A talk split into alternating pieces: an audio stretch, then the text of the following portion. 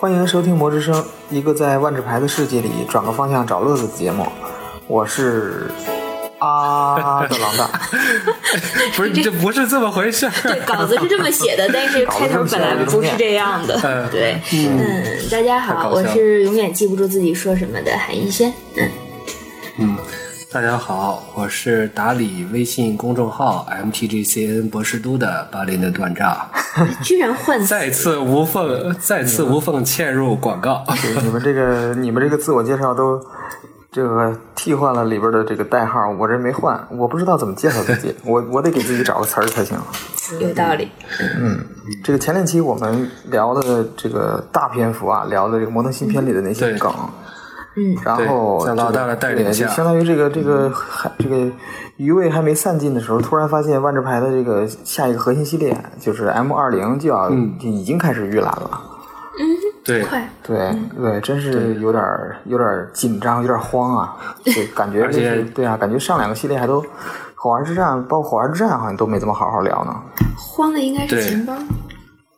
是啊，我已经开始慌了，我已经。嗯。关关于那个 M 二十预览，其实大家现在我感觉兴致还很高呢，因为这一次首发一上来又是一个，他们一来就是仨。嗯，其实是他对，就是嵌着三张嘛，就三张不同的嵌着，有金银密西各一张，哎，就感觉这种这种出旅法的方式还挺特别的，批发式。就为什么只是出银牌旅法上瘾了吗？这回加豆银旅法，太难，太太难得了。对，而且而且足。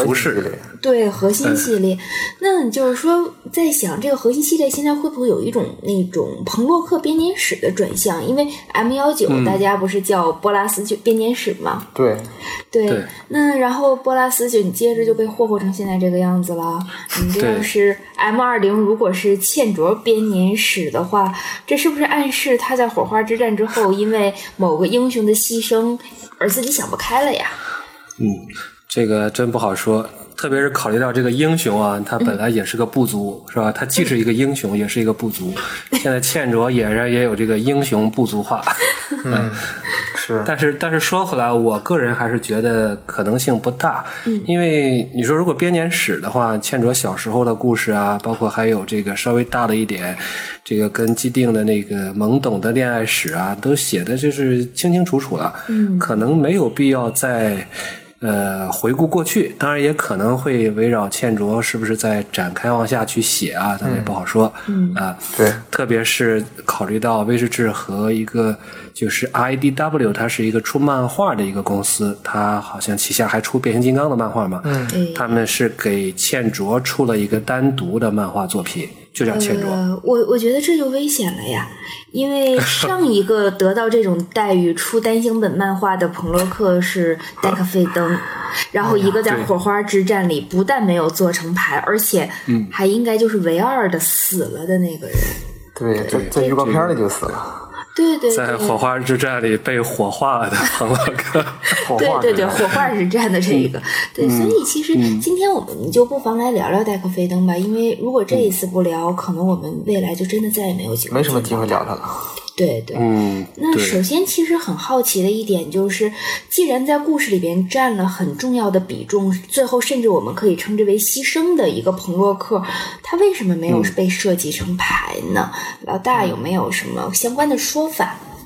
嗯嗯，还是还是我插个嘴啊啊这个其实我们在准备资料的时候，这个地方我觉着要特别感谢一下这个福福夫妇朋友。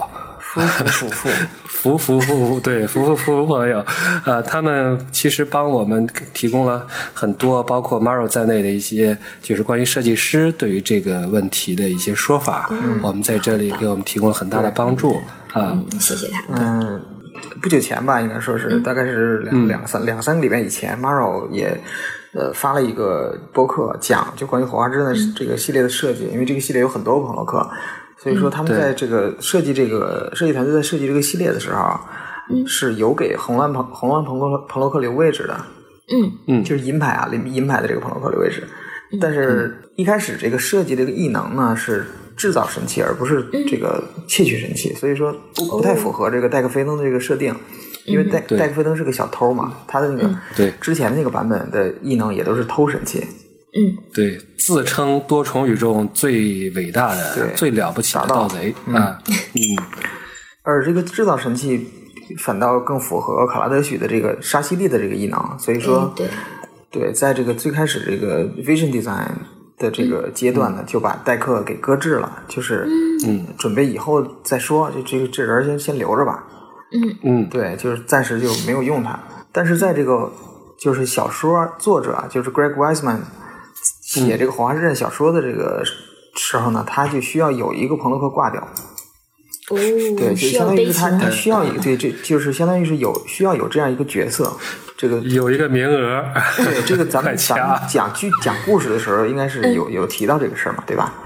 嗯，但是呢，这个这个一开始威士治的答复呢，就是说这个戴克菲登不能死，因为可能还计划着给他留点别的事儿呢，对吧？有安排，对，有安排，就是所以说你这先别让他死，所以他这个小说作者呢，就先这个先创作剧情吧，就先给他这块先空着，你先写着，啊，先写着，先也别说是 就写了一个人儿，一个朋洛克，就一开始来了，来了之后呢，但是又想走，嗯。走了，但是这个后来呢，又被这个相当于是被这些好人们啊 感召，对，就是留下来作战，然后最后浪子回头最后被这个，但是被这个永生者给给给杀害了，这么一个英英雄式的剧情。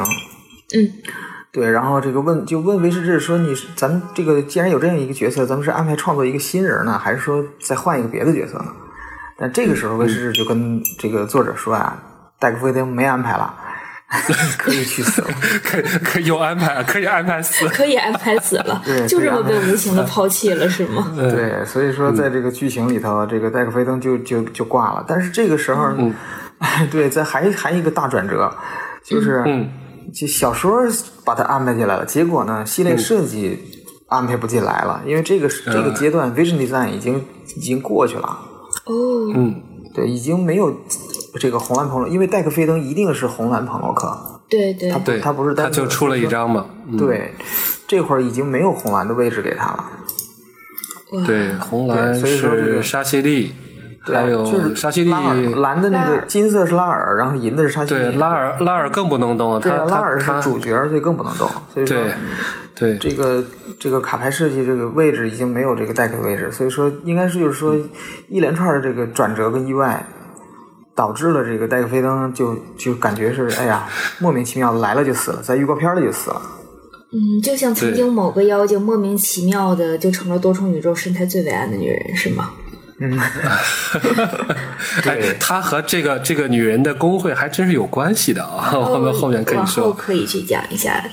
嗯、这个的话真的让人太伤心了，因为他怎么看其实都应该是比较有主角命的。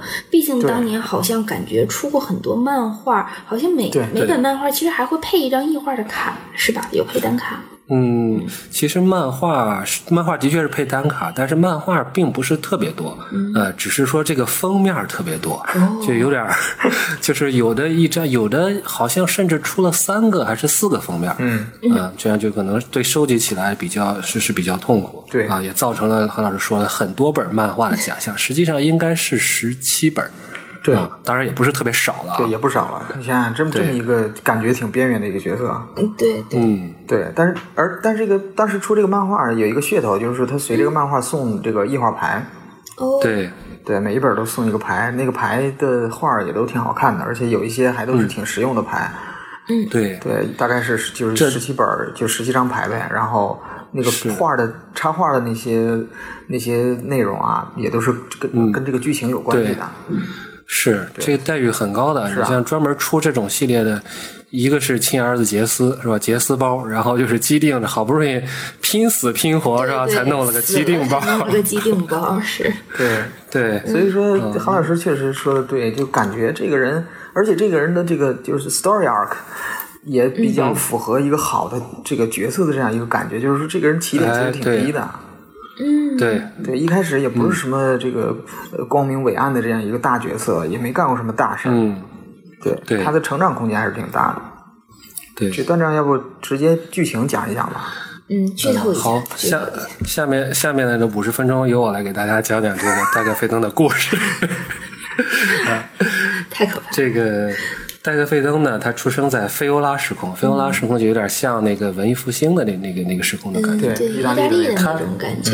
对对对，他第一次露面，实际上就是咱们刚才说的这 IDW 他们这个公司和威士忌他们合作，应该是一二年，一二年的一月份出的一个漫画。那个时候鬼局好像还没有出来。对。啊，菲欧拉只是说作为一个，谁也不知道后来菲欧拉还会作为一个。一个真正作为一个系列的背景啊，然后这个展现出来，嗯，因为这种合作呢，所以说，呃，设定一个新人物可能是比较保险的办法吧，它不会对主线做成很大的这种冲击，嗯，对，而且这个 IDW 和万智牌合作也是第一次，第一次总要试一试嘛，嗯，而且我记得当时好像也是很久万智牌没有出漫画了，呃，所以就是说，特别是合作和别的出漫画，所以就是。他的身世呢，也还算是一开始可能也注定了会比较比较坎坷吧。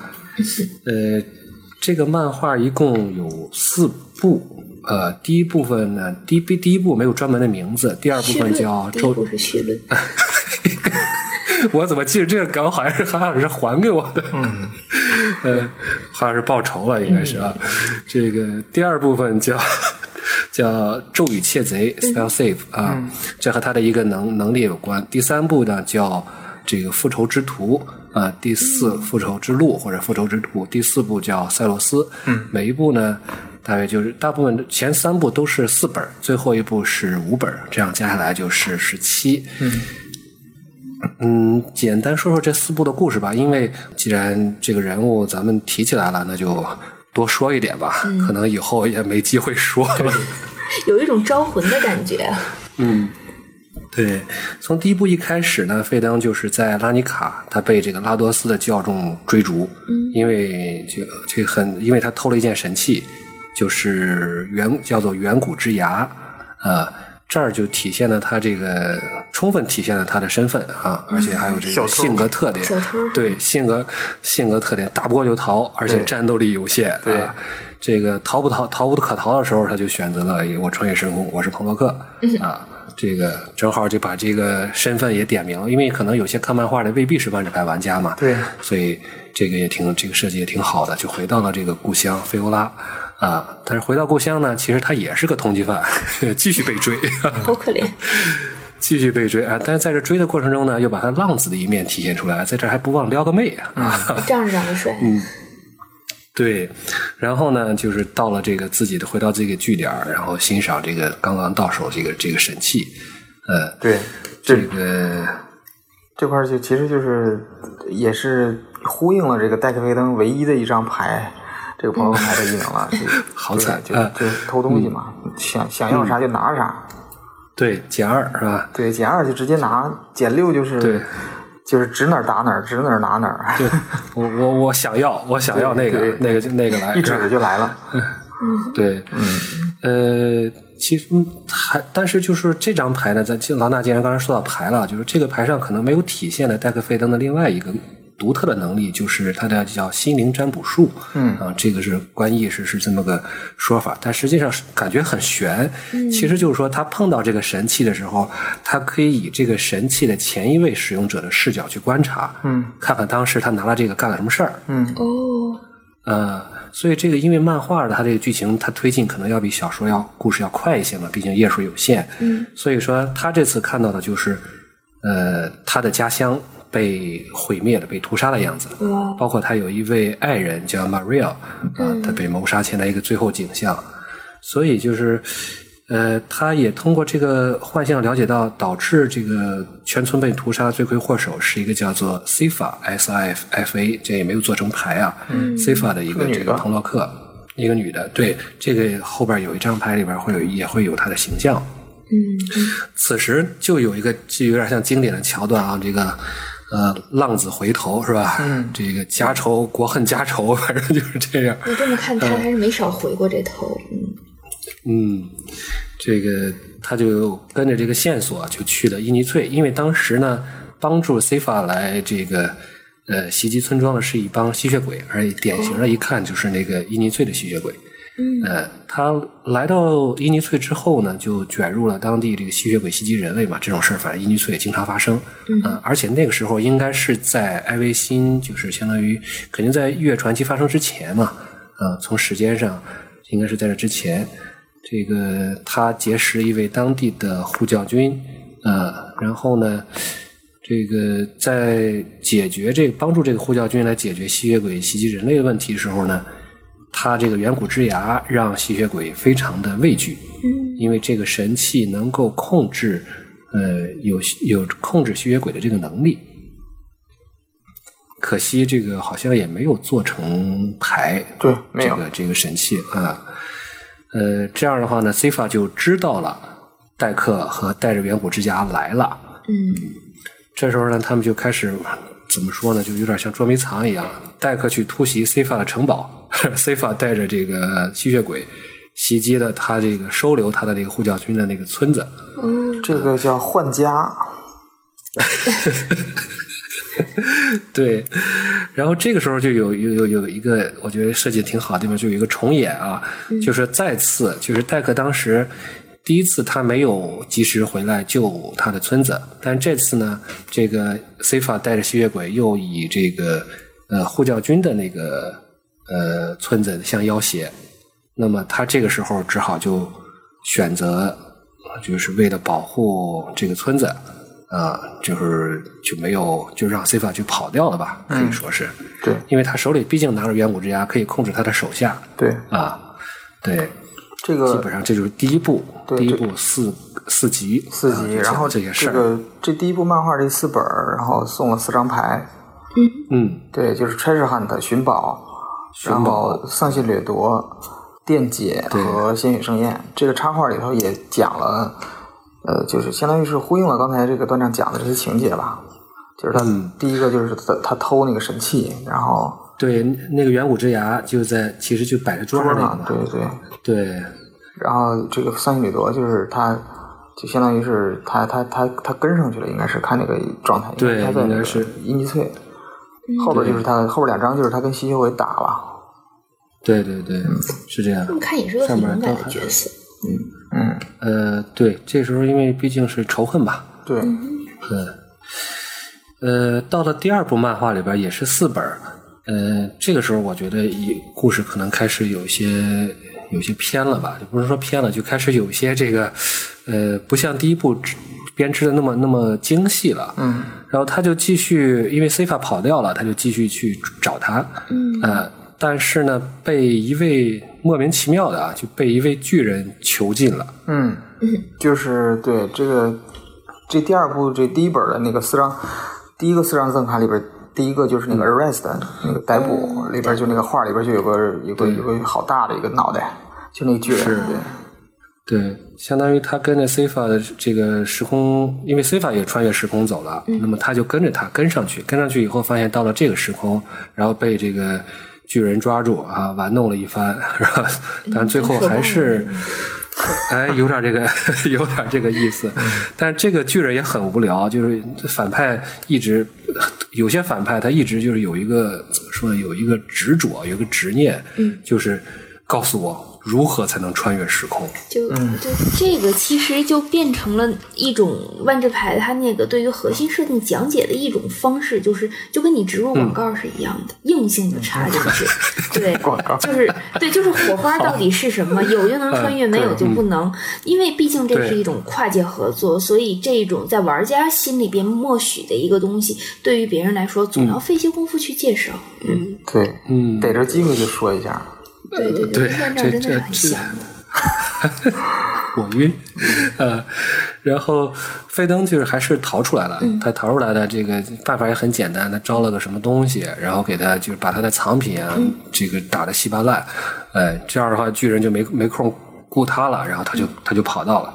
呃，情急之下呢，他这个时空穿越时空就不小心又重新回到了家，他也没想好，他可能情急之下也没有想具体到哪儿去。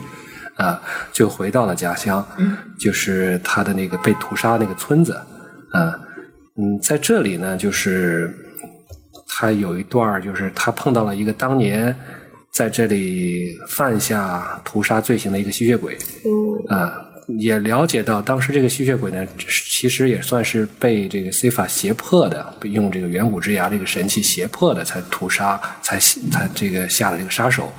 戴克这个时候呢，就是内心也犹豫了一下，最后决定呢，觉得他也是被胁迫的啊，就是也体现他这个善良的一一面吧，就是也没有对这个吸血鬼下杀手，而是从他身上就是又探取了，就了解了一些这个信息。嗯，呃，这个地方还有一点儿，我觉得可能卡牌也没有，就可能双方威士治和 IDW 可能也没有特别协调好的，就是呃，费登还有一个功能，嗯，就是说它可以，它接触一个魔法物品之后呢，它有在一定时间内就是复制这个魔法效应的能力嗯哦，啊。他施展的方式就给自己这个把自己这个血放出来一点儿，用血液施法，啊，嗯，这个我觉得，你觉得，我就觉得他这种能力这么多哈、嗯，足够非再常有这个出一张主角相。真的足够对再出一张牌。是，呃，当然不得不提一句的是，在这段的故事里边，费登还遭遇了一个当年被他戴了绿帽子的铁匠啊，嗯，这个浪子的谁谁。绿了谁？没没事，你们呃继续讲别的他绿了铁匠啊，那还比较正常，那还比较正常。啊，对对对对，呃，他这样的话呢，又再次回到伊尼翠，因为线索又断了嘛，嗯，呃，只是了解到了一些信息，呃，希望再从头找起，从 C 法在这里的一个城堡啊、行动据点啊，再去寻找一些线索，嗯，然后他就再次出现在那个女性的护教军的家里你刚才怎么没说那是个女的？什么也？就再这次这这这这个 再次，这就因为他就是就就 他肯定得接触，肯定会去找女得的，接触女。对吧？对，肯定是的。对，每个就像杰斯一样的，你看多主主角嘛，是吧？每个时空都得每个时空都有前女友，多么棒！对，这个地方我觉得就有点后边的故事有点就有点意思了，就是他拿到了 C 法的部分的笔记，是关于另外一个时空里的一条恶魔龙的情况。大家可以开动一下脑洞，想想这个恶魔龙是谁啊？嗯，这是一个生物类别是吗？恶魔嗯还是龙？嗯恶魔龙，对，大概知道。呃，嗯这个时候呢，护教军女士啊，我们用护教军女士来称呼她，和她的父亲，这个时候对戴克已经产生了一些好奇啊，就是善意的好奇，就是这个人来无影去无踪的，呃，而且周围也不知道，也没见过这这这个人，就想问他，当然你就想打听他的来历啊。戴克呢也就。你要是把提伯放在这儿，那提伯是当地人，不用问来历。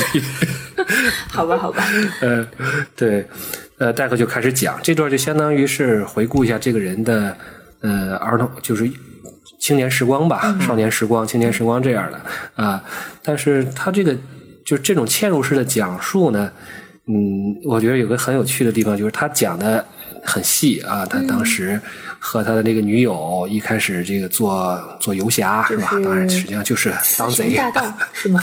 哎，差不多。呃，后来这女友呢就觉得这个事儿太危险了，不想过这种刀头舔血的日子，呃，然后他们就分手了。这个戴克讲着讲着呢，就发现，哎，这个护护教军的这位女士呢和她的父亲好像完全痴痴迷在、沉迷在他的这个讲述里面，嗯就是听得入了神，嗯，然后他就觉察到这个事儿肯定不对，呃，我这个故事肯定不会这么这么好听。嗯，有自己 对，而且你想跟这个对你有好感的这个护教军女士讲前女友的故事，他还这么开心也不是一个，而不是说我差点杀了我的前女友，才让我的现女友这么开心。算了，我是要找个机会就要埋汰一下某个某个绿发了。好好好，你继续讲，继续讲。嗯，好。然后这个时候呢，就出现了另外一个我们大家就是也身上也特别有这种狗血戏的一个强大的伊尼翠本地的彭洛克，啊 叫索林马可夫。特别怕你说真的。嗯，对，呃，就是小马来了。嗯，他实际上是在这个，在这个他偷听的过程中呢，用魔法把这对父女给麻痹了。哦，控制。他这个教育了一下戴克，说：“你们向你向这个普通人透透露彭洛克的存在存在是吧？是会反而给会给他们带来危险。嗯啊而且呢，你身上带的这个远古之牙呢，呃，你把他把他是戴克是要把远古之牙留给这个呼叫军，因为觉着他对于这个呃对能保护他们免于吸血鬼袭击嘛。是的，但是呢，索林的说法就是说，你把这个东西放给他，给他们反而会让他们成为吸血鬼的目袭击的目标。对，因为吸血鬼一定会先把这东西抢过来，自己拿着才对安全。你说对了，所以索林就是那个吸血鬼。索林说：“你把这个给我吧。”不要拿它放在我这儿。很安全。对，索林这个代客呢，相当于做了个交易吧，就是说你得确保这对妇女的安全啊，然后呢，你还得告诉我这个 C 法这个人，你得告诉我去向，因为你也是个彭洛克嘛。嗯，嗯，然后作为交换，他就把这个远古之牙就给他了。太傻了，他真的沾蓝了？对，呃，还行吧，啊，这个后续哦，这部分其实就是第三张牌里边儿，就是那张叫滞留吧。对，滞留。我们看到这个索林，呃，一手拿着远古之牙，一手掐着这个戴克费登的脖子。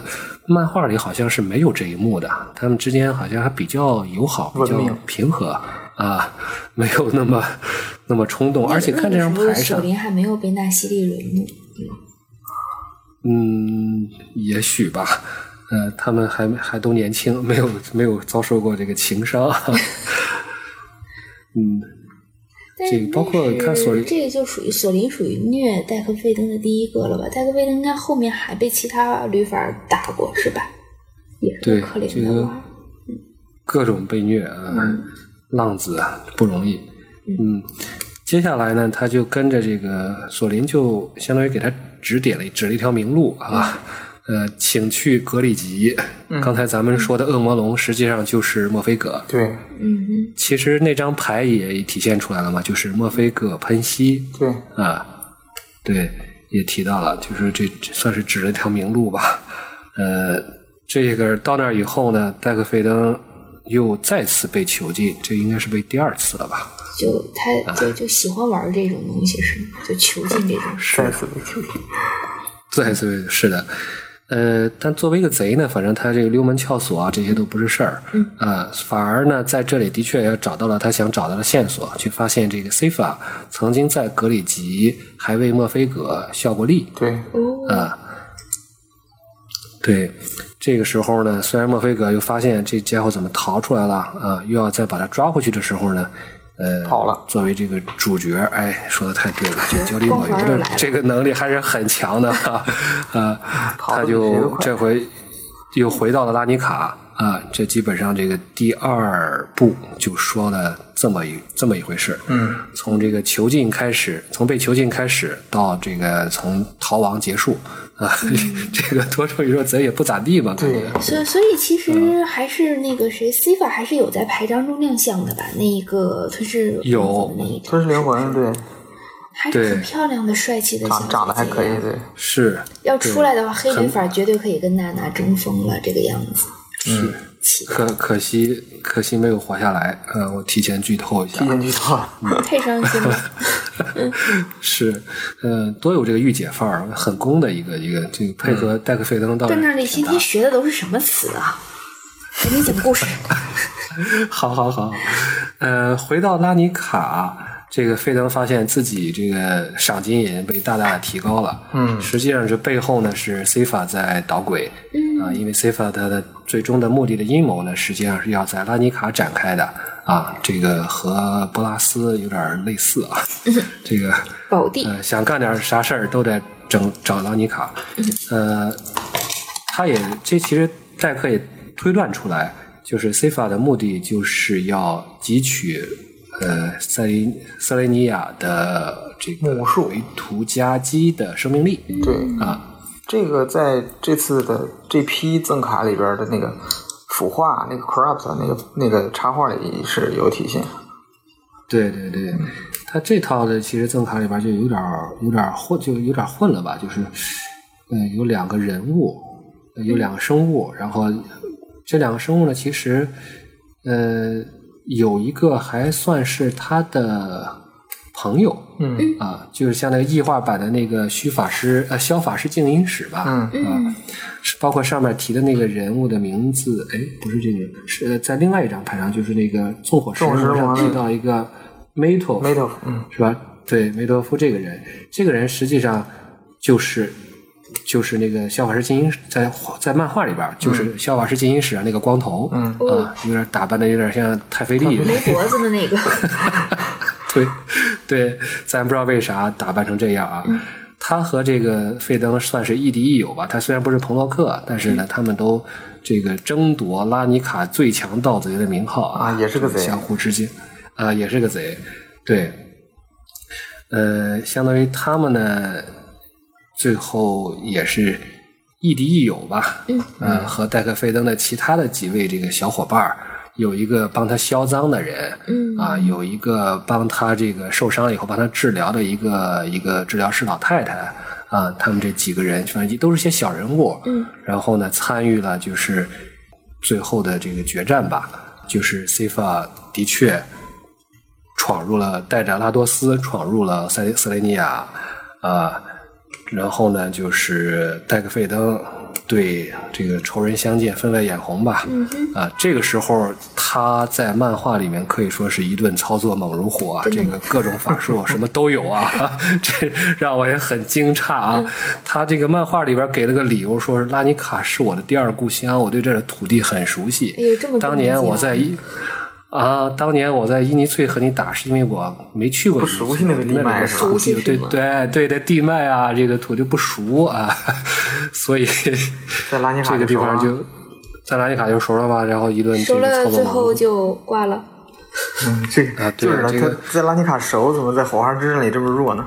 就是啊，那就这就这就不好解释了嘛。嗯所以说，但是最后呢，他和 C 法并不是说他靠自己的能力嗯啊、战胜了 C 法，而是靠另外一位同伴，嗯啊、算是用背刺吧，啊，这个背刺是个刺客，是是个刺客，所以这就有点说不大过 C 法去。就挂掉了吗？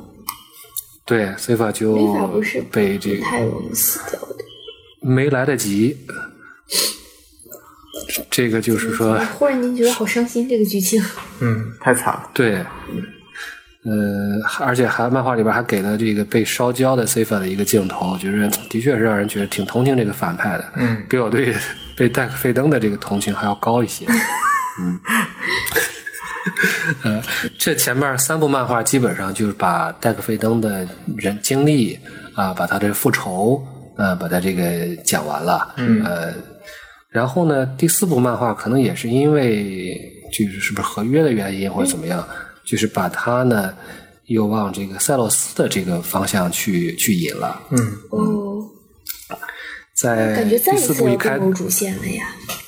对啊，对啊，你像他这个菲欧拉、拉尼卡、伊尼翠，现在又去塞洛斯，这很有主角相的。对啊，基本各大主场踩大神过点儿了。对，而且这个漫画还想还想通过就是画面的形式呢，去展现一下拉尼卡的风貌。其中在他们在其中有一集呢，就还对葛加里进行了一些描绘啊，这种真菌啊，这些这个什么僵尸啊什么的、啊。瑟雷尼亚当时肯定也包包括维图加基也画了一点、啊，一开始拉多斯也画了一点。嗯所以在第四部的一开头呢，这个就剧情安排啊，费登去惹惹祸一下波洛斯。而且很牵强的理由，说波洛斯呢拿到了一个宝石，这个宝石呢可能会影响工会间的平衡，然后戴克费登呢就决定去把它偷过来。也没说这个宝石是啥。对，没说是啥。这么多啊神器没有出，对，关键这不大符合戴克费登的人设嘛，就是说他怎么会为他如果当然可能也是个借口啊，就这个东西我我喜欢，我去摸一摸，摸一摸我就知道这个这个宝这个神器有什么有什么回忆是吧？然后可能这对他来讲也是一种格外的一种刺激吧。嗯啊，但是这次呢，他这个波洛斯的守护天使还是挺厉害的，所以他没拿到宝石，嗯但是贼不走空啊，嗯啊，顺手拿了一个手套，可还行。但是人家月雪雪子一天天都是知道些什么？是顺手就拿了一一一个手套啊，就这手套中的就是护手，护手，护手，护手中的一只。嗯，呃，其实这个牌里边应该也有，就是在呃在那张掌握吧那张牌里边，有点像灭霸的那个那个手套。嗯嗯，对对，嗯，然后呢，他就接着接触这个手套呢，就这护手呢就了解到这个这个东西的另一只呢，可能在塞洛斯，于是他就去了，穿越了时空到塞洛斯去要凑一对儿。对，在那儿呢，他结识了一位船长，带着他去，呃，带着他去找这个到一个岛上去找这个另一个护手。嗯，呃，岛上呢，保护护手的是有一个蛇发妖，还有一个巫婆。船长不是蛇发妖呃。那 是非常不幸，其实差一点儿就成了主角。他如果船长是蛇发妖的话，估计，呃，这后边故事就没杰斯什么事儿。俩人一起打老龙去了。就是对对，是我们说的这个蛇发妖，这朋友可能就是瓦斯卡，不是特别呃了解的朋友。呃，但是这个事儿呢，就是说，呃，他拿到了这个，就相当于躲过了蛇发妖的这个攻击，但是船在返航途中呢，又遭到了这个被蛇发妖召唤的海怪的袭击。呃，这个时候，费登的这个护手不是齐了吗？齐了以后也召唤出好像是海洋的力量、水的力量，击败了这个海怪。对你们都都不把这塔萨当回事儿，太可怕了。哎，还真是没说清楚到底这个是和这个到最后也没说明这个护手和和这和海神到底有没有关系。嗯，当然这可能也只能这个只能说被戴克费多 带到了坟墓里的这个秘密了。呃，这这两段故事还没插一句，这两段在这个这次这这几张赠卡里都有体现，就是那个幻影正式，就是他跟蛇发妖的那段这个对决，对。然后冲烧殆尽就是他被这个海怪袭击，是是是，对，一开始那张这个高潮那张牌就是他这个登上船了，对，嗯，那对，张很帅的，是这样，可以收藏。对，是，呃，后来呢，他就留在塞洛斯，试图在这个地方呢，就是解决呃揭开这个护手的谜团。但是呢，他开始每天晚上做噩梦，哦，嗯，睡不好觉，嗯。结果有一天晚上呢，他就是做了噩梦以后要出去散心，因因为一方面这个，呃，他也分析不出这个护手的这个来历，另一方面又老做噩梦，但这两者呢，他又不能把它完全联系起来。嗯，呃，那散心的时候呢，又碰到了一位名叫做阿萨的女子啊，当地的塞洛斯的女子。啊，你看一个叫阿配齐萨的了吧女子？啊，对，对，阿娇没在是吧他应？该去找一个叫阿娇的妹子。嗯是我我想说的说，你像他在菲欧拉是吧，有妹子，嗯，在这个拉尼卡都有对吧，也有妹子，对这个在伊尼翠也有妹子，而且他还是很狠心的，嗯，告别了他，就是我。这个和你心里想的，我和他不合适，我不能给他带来危险。这和杰斯这想法一模一样。然后还长得比杰斯帅，然后还沾蓝，然后各大景区踩过点儿，这么有主角相的人就被弄死了，再一次感慨叹是，对，对。然后这位阿萨呢，就是说他结识的时候也比较有意思。他看到这个女这个女子，她是个法师，在睡梦中呢施展这个火焰法术，然后相当于攻击攻击路人。嗯。然后费登就把他阻止了。阻止他以后呢，这个女子就告诉他说，在他之前居住的另外一个塞洛斯的城市里面，就发生了一个法师集体梦游的这个 滥杀无辜的事件。集体梦游 对，是。然后民众呢，就每天晚上也和费登一样，就做不好梦啊。然后呢，法师呢开始乱杀，制造恐慌，然后这些法师就被这个审判机关就都一个个都都杀掉了啊，他就逃亡了。然后民众呢，到了最后，就相当于直接就昏睡，就相当于就昏睡在地，就完全叫不醒的那种状态。所以说，就好像是有某种强大的力量在侵入他们的这个梦境。哦，会不会又是跟塞洛斯相关的另一位律法师？可以，对，可不可以留一个悬念？那书里面给有没有给答案？应该是有。呃，就是这到这儿的时候呢，其实已经第四本漫画就这样结束了，就讲完了。啊，但是没讲完，但是我别别急别急，因为咱们刚才说十七本嘛，是吧？其实还有一本，就塞奥斯还有一本第五本，这本我我也是最近才发现，我其实没有收到，呃，没有收到单行本，比较遗憾，因为那个挺贵的，好像是五十多美刀一本，因为它那里面送的那张牌就可能是大家最熟悉的那张，就是逼从必从啊，而且呢，咱们实际上也知道谁是幕幕后黑手了，对对就刚才这个事件，嗯。阿索科，嗯哼，对，这个波拉斯崇拜者啊，特别，这这是我瞎说的，感觉，真的吗？不是吧？嗯，应该不是不是，你他只是整容整的像波拉斯而已。简单讲呢，就是说，戴克菲登在漫画中一醒来，又是在监狱里。为什么总在监狱里？他他就喜欢这种被监禁的感觉，是不是？呃，可可能漫画比较方便这种方式来交代前后文吧，就是因为就交代他说他也出现了在睡梦中滥杀无辜的这种状况，哦，也被然后所以说他就被他就被抓住了，被影响到了。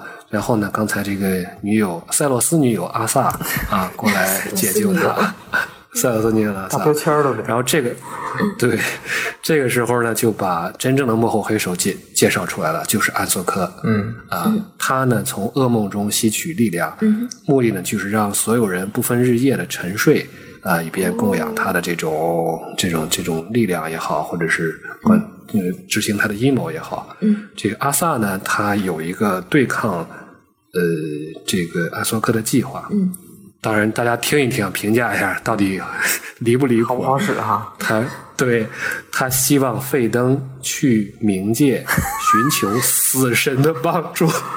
这个那个是只买单程票的，对吗？成功了，这个就对，这回是真的成功成功了。对，嗯，这个你先听听他的理由啊，先听听阿萨的理由啊。咱不管这个女人到底是什么来头啊，阿萨说，这个如果安索科掌控了这个世界，就不会再有生命，也不会再有死亡了。这个 啊，所以所以说不高兴吗？对呀、他说，所以说，他说你去问跟死神说一声，死神应该会不高兴的。嗯，这个是吧？这我要是死神，我估计这我不会不高兴的。嗯，所以后来这件事情貌似是不是艾子培终于做了？终于有人去跟死神聊一聊了。嗯，你看，果然都是去了，都是买单程票的。嗯哎，还真是，可能可能就因为这么接上了，所以说就不需要戴克菲登去死了。不过那个时候戴克菲登还真是挺勇敢的，好像真是还想去死最后一幕啊，嗯，对，最后一幕他已经走在了就是去冥界的这个就是河边上了啊，对，也是吐然后槽一下，这个塞勒斯的冥界也真是想去就能去啊，太不容易了。是呃，还呃对，好像就是一个地洞一样的，这个说去就去了。对对对，是个当然河吧？但是没有没有听说说想回来就能回来的。嗯，嗯，所以漫画呢十七本就讲到这儿，嗯就结束了然后在后边的事情啊，真正的结尾。没有结尾，所以说当时你说有安排吧，那我是相信的。但是后来的事情大家也都知道了，对那。前两天我们也推送了这个《火花之战》里关于戴克费登的有一章嘛，对啊，这个反正也有点自己作死的嫌疑吧。呃，本来可以走，呃，《火花之战》里面本来就是可以走，但是没有走，最后留下来，呃这是个东戳戳西弄弄，敢留在那里边的都不应该叫作死，在那一场大战里边能挺到最后的，无论怎么样都还值得一句英雄吧，我这么看。嗯，这倒是是，对，对，可以说最后是是一个英雄的死法。嗯，嗯，除了那除了那个就是预告片里边让他面部有一点点扭曲，可是那个时候谁能不真的恐惧呢？他只是一个小人物，对不对？而且在他最后死掉的时候，他眼前就浮现了这个在菲欧拉的女友玛瑞尔啊的面庞啊，这个也算是一种得享得享安息的解脱吧。嗯，嗯，对，因为杰斯不是杰斯，基丁去的时候也嗯是眼前最后浮现出了当年在那个塞罗斯的那些小伙伴们。对，激情啊，因为对于费登来讲，他一直认为是他因为没有及时赶回来，呃，所以导致了这个村里被屠村嘛，呃，他没赶回来的原因呢，大家应该也能猜到，他也是被抓起来了，关到了监狱里。哦，我还以为是，而且就是在找女友去了是吧？啊，没有没有，他那他就是在那次被抓起来的过程中呢，这个手被这个弄成了红色，标志着他是一个窃贼，就相当于在那个时空里面就是这种。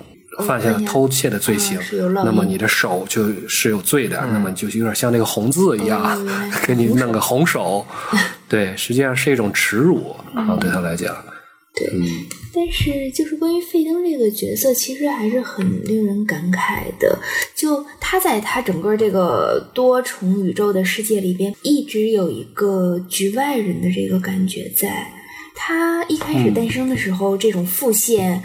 包括他是漫画公司和卫视卫视制这种结合的产物，他的家乡菲欧拉在鬼局之前也没有会被认为真的可以做成一个真正的时空。对对对。对，那么其实他自己在菲欧拉里边好像也没有说真的承担一个特别重要的角色。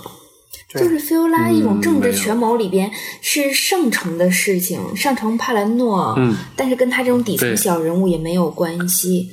然后甚至错过了家乡被屠杀，他一直是在不停的一个悲惨的身世之中，却无法真正的走入一个主线的剧情。他始终是一种局外人的感觉，这个让人很伤感。他的这个家乡被屠杀也不是什么大事，其实，在菲欧拉也不是什么大事。对。是，没人提起过啊。而且，就整个这个菲欧拉时空，嗯，在这个万智牌的多重宇宙里边，也是一个属于一个没什么地位的一个时空，因为，嗯，就是鬼局本身就是一个一个副产品嘛，所以菲欧拉这个时空也也不是一个特别重要的一个时空，甚至 Maro 也说过，不太可能拿这个时空再再去做什么文章了。对呀，所以这个想想看的话，可能我们就随着继续讲戴克费登，就觉得离他越来越近，同时也可能真的未来会离他越来越远了。对，他他的样子是给红蓝作为一个小的底层小人物，好像是展现了一个不同的侧面。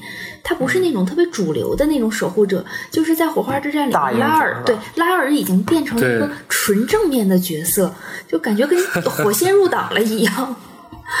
对对对，他他做卧底呀，是吧？这个，然后义正言辞的搞发明啊，调兵布阵，然后这些都跟费登似乎没有什么关系。他不是作为那种危局的拯救者的形象出现的，更多的时候是不得不被卷进来，或者是因为自己的这种浪子习性、这种飞贼的习性，然后被卷进来，在不断采花贼一样。对对对，在不断的那个什么逃亡的路上，还不断的处处留情。嗯，对，所以他所有的东西其实是从源自于自己家乡惨案开始一路追寻，然后他在解决私仇的同时，可能也顺便帮拉尼卡呀解决了一些危机。那么这个时候，其实他还不完全算是一个真正会为了时局挺身而出的人，他始终是跟这个局的这个这个状态保持着一定的一种。隔膜感，但是又不断的被卷进主线，就是这样子。他有他的主动，但更多的时候是他的被动。在这两方面纠结之下，看到一个其实更为立体的小人物的样子。对，这个红的主动是吧？蓝的蓝的被动。对，呃，蓝的纠结是这样。对。他也是因为家乡，家乡这个被被村子被屠杀嘛，所以说看到了这个，才会有着后来后面一连串的是吧？跟这个 CFA 啊，他的这种追，就是相当于追杀啊、复仇啊，这体现了这个红的这一面嘛。嗯嗯，对，嗯，但就是说，呃，但就是在关于在拉尼卡，我觉得对至少对于戴克本人来讲，拉尼卡可以说不能完全算是局外人吧。因为他把这里可以说是当做自己的家乡了，自己也说嘛，啊，这是我这是这可以差不了就说这是我的主场了，是吧？对，但是你你你这么对比啊，杰斯还把这儿当家了呢，他还当了个老大呢。杰杰杰斯也是这么说的，对吧？他是活体石灰盲，嗯，活体石灰盲这个词好棒。嗯，他也感觉他也不是特别留恋这个地方。对，更他这还有一堆女友呢。对，不怎么顾家哈。对 对，戴克费登比杰斯成功的一点就是他知道不同的女友要放在不同的时空，而不是都放在一个地方。对，不要找彭洛克当女友，杰斯，你危险了。而且还找了不止一个彭洛克当女友。嗯，是的，嗯。对。但其实关于戴克费登，我们这一期的题目叫《局外人》，它这个题目明显还是来自于加缪那个很经典的小说《局外人》。如果大家要是真的有一点点我读过这一本书的话，没有读过的话，真的非常推荐大家去读。这个里边的主角莫尔索其实就是一个，他只想安安静静过自己的日子，但是被一连串的事故偶然的。结果最后被卷卷进了一场被动杀人案，然后他变成了一个谋杀的主动的凶手，最后被判死刑，也是失去了生命。可是他真的会在这个过程中去面对自己这个荒诞的生活，就是在这一点上，我觉得费登其实是。很像的，他最后回到火花之战中那个入局的形象，就像莫尔索其实最后在法庭上那一场陈词一样，就是对于这个荒诞的世界，对于给我这些不公平的这个世界，我要怎么办？我不是抛弃他，而是我去面对他，那是我的一个命运。但在此之前，可能我有很多很多各种机缘巧合被卷进了我认为不可思议的事情。我认为我只是一个小人物，我应该安安静静的活着。可是为什么这么多麻烦找到我这儿来？那么走到这一步的时候，最后什么是真正去明白生命的意义？就是哪怕我要死了，这个死亡是我自己的一个选择，是我。真正明白了，我要留在这里去做什么，哪怕这个时候就是说意义这个东西会在生死的层面上更大一层的去展开，这个可能是戴克菲登他最后就像你们说他作死，他留下来。对，其实，在像《局外人》这部小说里边，主角如果不作死，他也不会死，他完全可以安安静静的过自己的日子。可是他用自己的想法重新去诠释生命的意义。可能戴克费登给我最后也有一点这个感觉吧。我不是说刻意要去强行升华一个角色，而是当我们看到一个小人物能够在某一刻真的直面属于自己的命运，甚至自己死亡的时候，我们就知道这个角色至少在故事里是成功了的，虽然没有排。始终是一个遗憾吧。嗯嗯，是。我是讲多了吗？对，刚才那一段 没有没有没有没有。对，方老师这段让我想起的就是咱们就是我没讲，当然我看时间也不允许我再再多讲的，就是说《火花之战》里面戴克费登的一些想法。其实我觉得，呃，韩老师说的其实也挺就是挺贴合的。因为他在火花之里面，他反他一开始他就是个小人物，他也是被拉来的嘛，被那个信标吸引来的。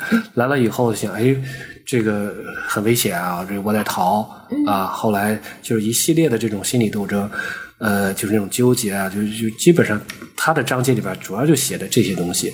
而且在漫画里面有一个很有趣的一点，就是基本上漫画里虽然是字很少啊，但是我感觉至少有一半的字儿是用蓝框的，是讲的费登的心理。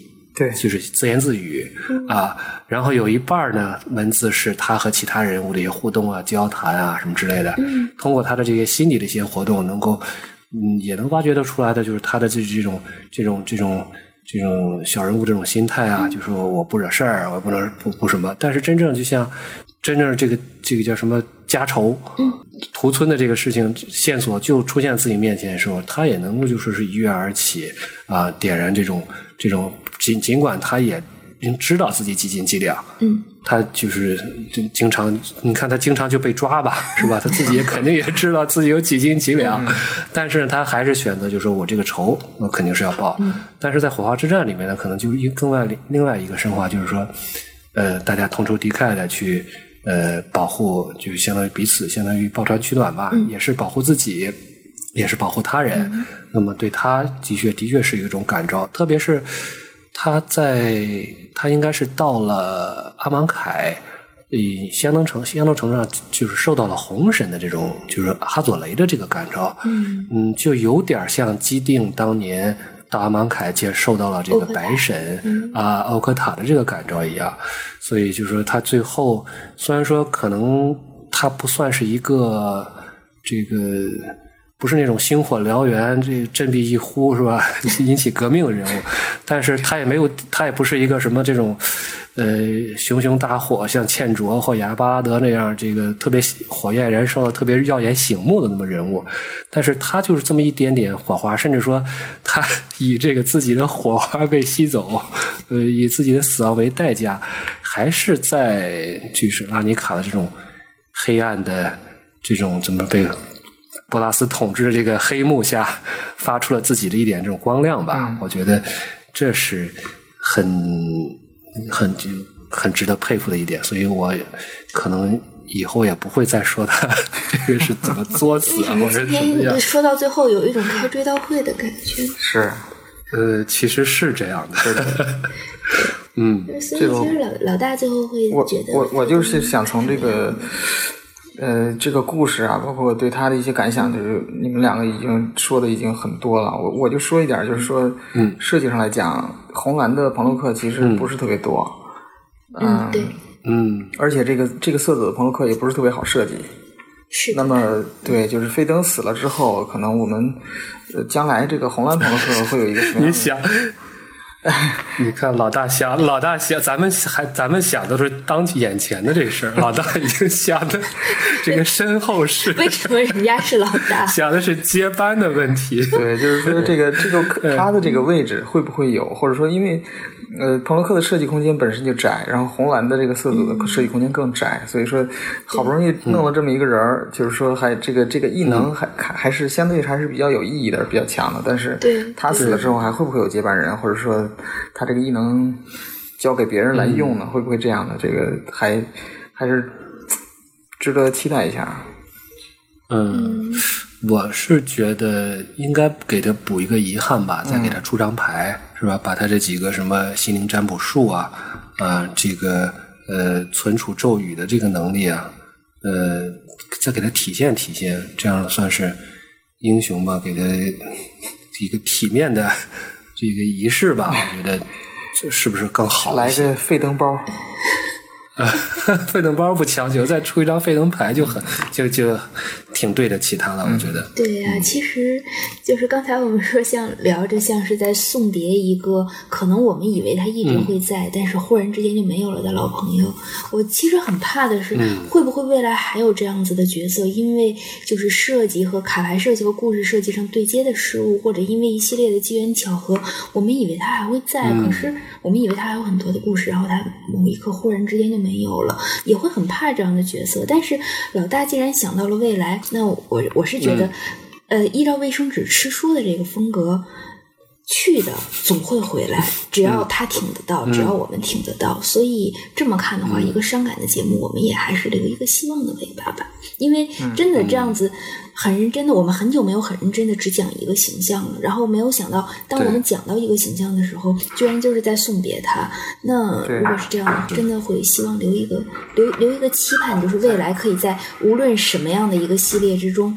他能够再次出现一个新的面貌，让我们能够通过新的这些异能去了解一个完整的戴克菲登。这样子的话，对，制作，嗯嗯，说的太好。